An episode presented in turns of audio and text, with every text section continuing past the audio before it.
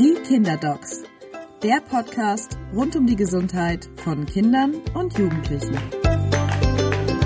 Ihr Lieben, herzlich willkommen zu einer neuen Folge unseres Podcasts die Kinderdocs. Bei mir im Studio im Großen Borster sitzen unsere beiden Kinderdocs, zwei sehr erfahrene Hamburger Kinderärztinnen. Das sind Claudia Haupt, Kinderärztin in Blankenese und sie ist auch Landesvorsitzende des Berufsverbands der Kinder- und Jugendärztinnen in Hamburg. Hallo Insa. Hallo Claudia und ich begrüße ganz herzlich Dr. Charlotte Schulz, Kinder- und Jugendärztin in Hohluft hier in Hamburg und sie ist Sprecherin des Berufsverbands der Kinder- und Jugendärztinnen in Hamburg. Ja, hallo.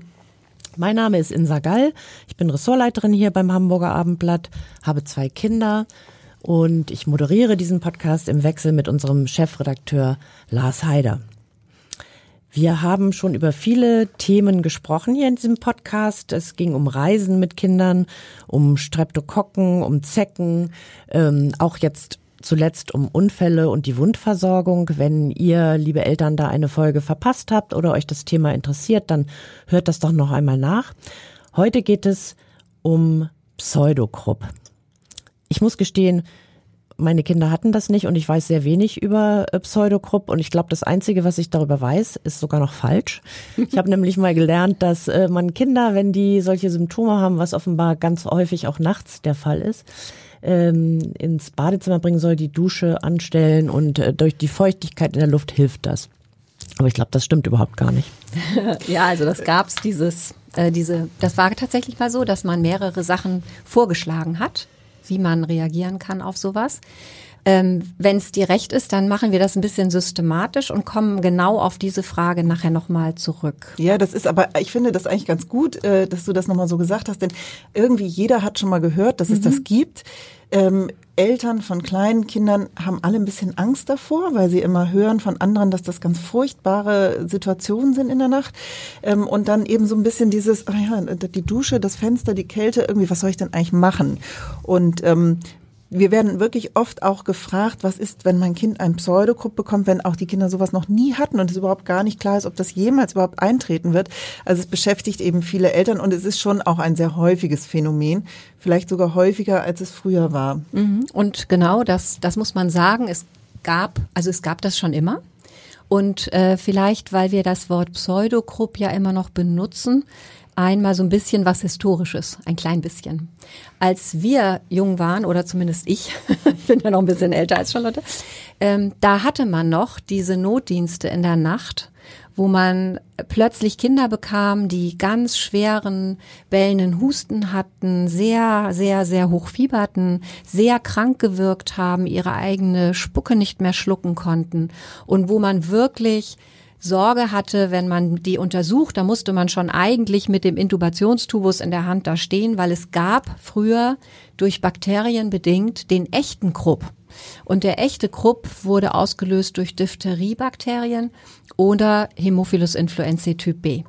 Und das heißt, damals gab es diese Differentialdiagnose noch. Man konnte also sagen, okay, das ist der Pseudokrupp, der Viruskrupp, der praktisch immer harmlos ist, aber es gab den lebensbedrohlichen Krupp. So kam das Wort Pseudo. Und das hat natürlich Angst gemacht dann. Das hat sehr große Angst gemacht und um ganz ehrlich zu sein, es gibt zwei Gründe, warum das immer noch so ist mit der Angst. Die eine ist, dass die Leute eben äh, es für bedrohlicher halten, weil sie wissen, da gab's mal was. Und das ist etwas, was wir durch diese systematischen Reihenimpfungen, weil alle Kinder eigentlich oder fast alle Kinder sind gegen Diphtherie und gegen Hämophilus Influenza Typ B inzwischen geimpft. Das heißt, die bekommen diese schwerwiegenden ähm, Verläufe nicht mehr. Und also weil es gibt noch Hämophilus Typ B, aber der macht dann einen Nasenrachenkatar, aber nicht mehr so was Schlimmes. Sie meint eine Erkältung. Ja. das stimmt, Entschuldigung, ich nur wieder. Und ähm, genau, das das eine. Das andere ist, dass der Pseudokrupp-Anfall, so heißt das ja auch, das ist so ein bisschen wie, was du auch eben geschildert hast, wie der Fieberkrampf brauche ich eventuell auch was, weil mein Kind einen Fieberkrampf kriegen könnte. Genauso häufig oder häufiger haben wir die Frage, müsste ich nicht vorsichtshalber was zu Hause haben, falls mein Kind einen Pseudogrupp-Anfall bekommt. Also Anfall klingt ja allein schon bedrohlich. Und man muss sagen, das ist eine Entzündung im Bereich von Kehlkopf und Luftröhre. Ja, also der eigentliche Fachbegriff jetzt unter uns Ärzten würden wir von einer Laryngotracheitis, nämlich Kehlkopf und ähm, Luftröhrenentzündung sprechen. Ähm, aber dieser Name Pseudogrupp hält sich hartnäckig und wird eben auch eben in der Kinderarztpraxis genauso benannt. Und, und anders kennen ja die Eltern, wir Eltern genau. kennen das ja, ja, ja gar nicht anders. Genau. genau, also jeder kennt das darüber und ähm, genau, jetzt sind wir bei dem Organ, das ist eben Kehlkopf und Luftröhre und da muss ja die Luft durch, wenn man atmet natürlich. Und es gibt eine Besonderheit, nämlich dass Kinder haben ja nicht nur engere Atemwege, also wenn man enge Atemwege hat und dann kommt eine Schleimhautschwellung, dann ist einfach nur noch ganz wenig da, durch was man Luft ziehen könnte. Insofern haben jüngere Kinder leichter diese Enge. Und das Zweite ist, dass deren Knorpel noch weicher ist. Und dann natürlich der Kehldeckel, der, ähm, der Knorpel des Kehlkopfs und die Ringknorpel an der Luftröhre, die können leichter kollabieren, weil das ganze Gewebe weicher ist. Genau, und deswegen ist das etwas, was man eben vor allem bei kleinen Kindern eben beobachtet, dieses Phänomen. Was heißt so kleine Kinder? Genau, also ein bisschen ändert sich das gerade. Also eigentlich war es immer so, dass wir gesagt haben, zwischen einem und sechs Jahren ist das so ein häufiges Phänomen. Wir haben immer gesagt, mit der Einschulung verschwindet das. Ähm, das ist eine absolute Rarität. Das ändert sich gerade. Wir sehen ähm, den Pseudogrupp häufiger tatsächlich bei Kindern unter einem Jahr schon, also mit sechs Monaten. Und früher sogar. Ja, manchmal sogar früher und auch noch bei älteren Grundschulkindern. Man muss sagen, so jenseits von zehn, zwölf Jahren tritt es einfach nicht mehr auf. Dann ist die Anatomie, dann ist die, die Größe der, der, der Kinder so, dass dann einfach eine Schleimhautschwellung dann nicht mehr dieses Phänomen verursacht.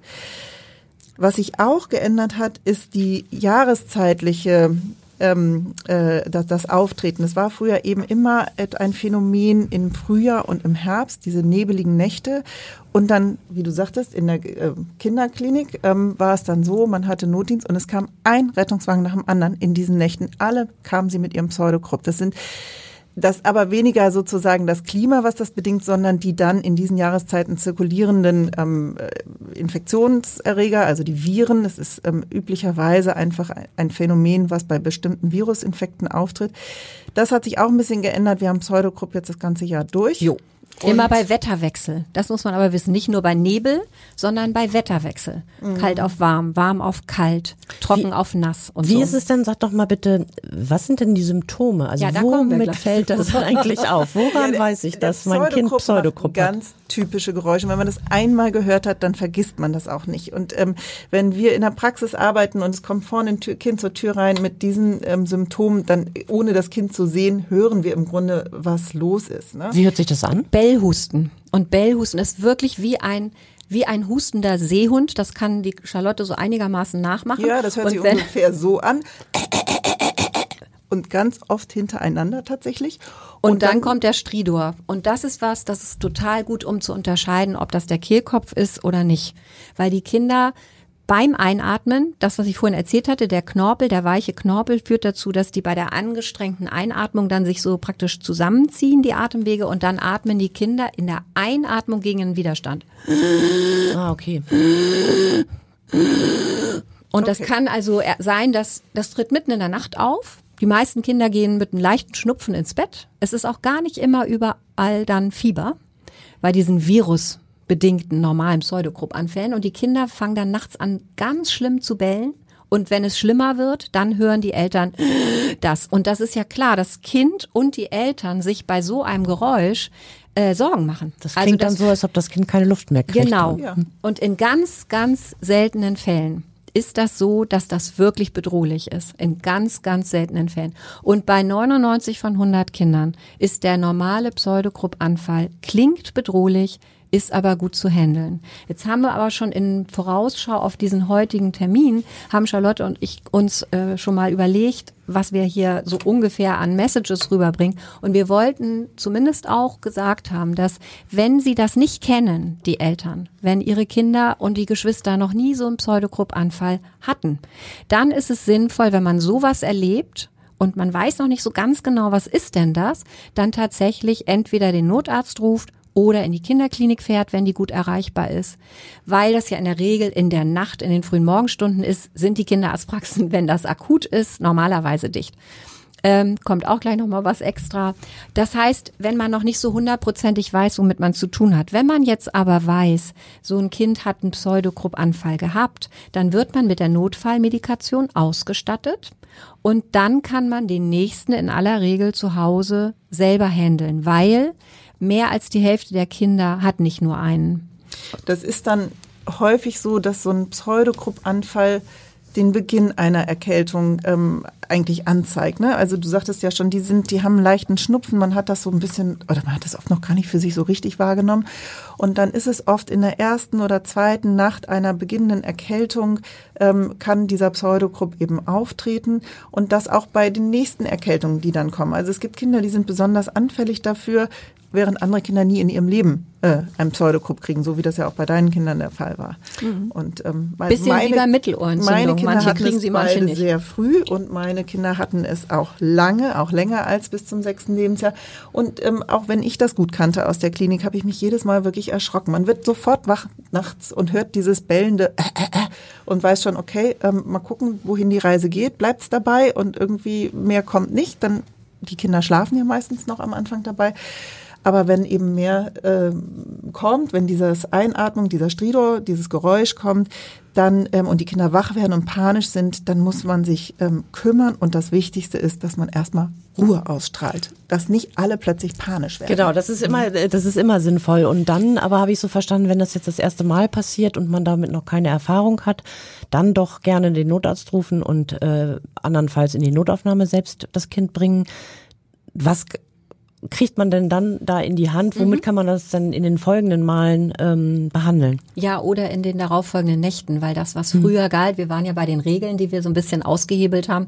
Das ist nicht nur so, dass wir das äh, in, in jeder Jahreszeit fast sehen, sondern wir und bei der bei Kindern, die jünger oder älter sind als früher, sondern wir sehen es sehr häufig, dass es mehrere Nächte hintereinander sind.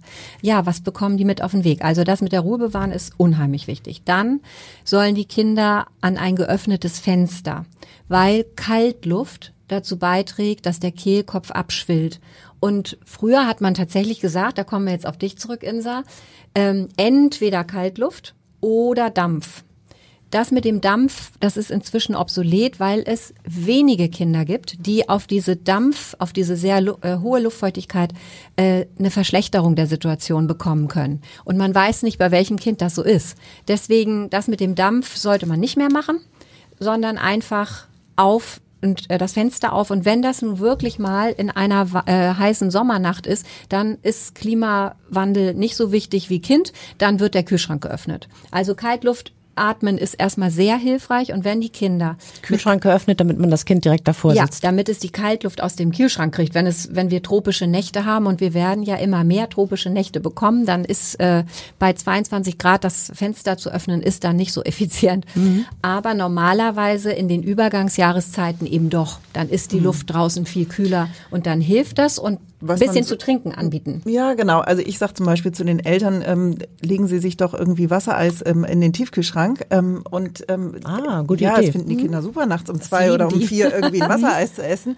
Weil das dann direkt zum Abschwellen führt, ja. nehme ich ja, an, ja, oder helfen soll. Schmilzt, ja, dann ist das natürlich auch nicht mehr so ganz kalt, aber es ist schon einfach kühl, kühles ähm, äh, sozusagen zu trinken oder eben so ein Wassereis und es lenkt die Kinder ab. Ne? Das ist eben auch so wichtig, dass man ähm, so ein bisschen versucht, die einfach wieder so runterzukriegen. Die dann, die sind ja auch selber ganz aufgeregt und weinen und und dieses Weinen und dieses Schreien macht es natürlich noch schlimmer. Ne? Mhm. Also deswegen ist das so unglaublich wichtig, dass man da wirklich versucht, einfach Ruhe zu bewahren. Und dann wird man relativ schnell merken, ob man damit diese Atembeschwerden, dieses, ne, ob man das rasch wegbekommt. Und wenn, das ist oft so. Und wenn das nicht der Fall ist oder wenn die Eltern schon wissen, jeder Gruppanfall läuft am Ende darauf hinaus, dass ich das Medikament brauche, dann kann man das auch gleich geben und das ist ein relativ einfaches Prinzip. Man gibt nämlich Cortison und nein, die sind überhaupt nicht gefährlich. Wenn man sie in solchen Anfällen punktuell mal benutzt, diese Medikamente, dann haben die keine Nebenwirkungen. Wir reden ja nicht über eine Daueranwendung.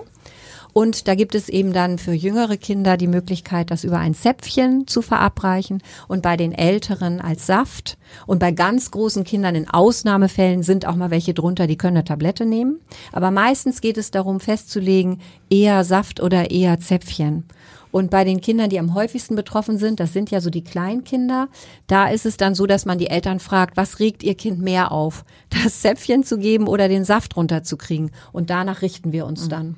Und das hilft nicht in der Minute, wo man das gibt, sondern so über 20 Minuten hinweg ungefähr tritt dann die Wirkung ein, erreicht den Peak nach zwei Stunden und wirkt dann ungefähr für zwölf Stunden, sodass die dann auch gut über die Nacht kommen, wenn das erstmal gewirkt hat. Genau. Aber ich finde trotzdem ist völlig legitim und äh, wenn man sich da Sorgen macht, ähm, ob man das alleine wirklich hinkriegt und sich da unsicher fühlt, dass man entweder mit seinem Kind ähm, in die Klinik fährt oder tatsächlich sich auch einen Notarzt ruft. Ähm, diesen Saft, den hat man dann zu Hause Ja. im besten Fall, wenn man das schon mal erlebt hat, schon einmal dort mit äh, auch beim Arzt oder bei der Ärztin war, hat man den praktisch als Vorrat zu Hause und gibt den dann im, im Notfall. Und dann habt ihr gesagt, ja, das kann aber dann auch ein paar Tage nacheinander sogar sein, also genauer genommen eben ein paar Nächte nacheinander. Und das ist dann auch unkritisch, das nochmal und nochmal und nochmal zu geben in den Zwei folgenden bis Nächten. drei Nächte Ah, okay. sind unkritisch. Ja.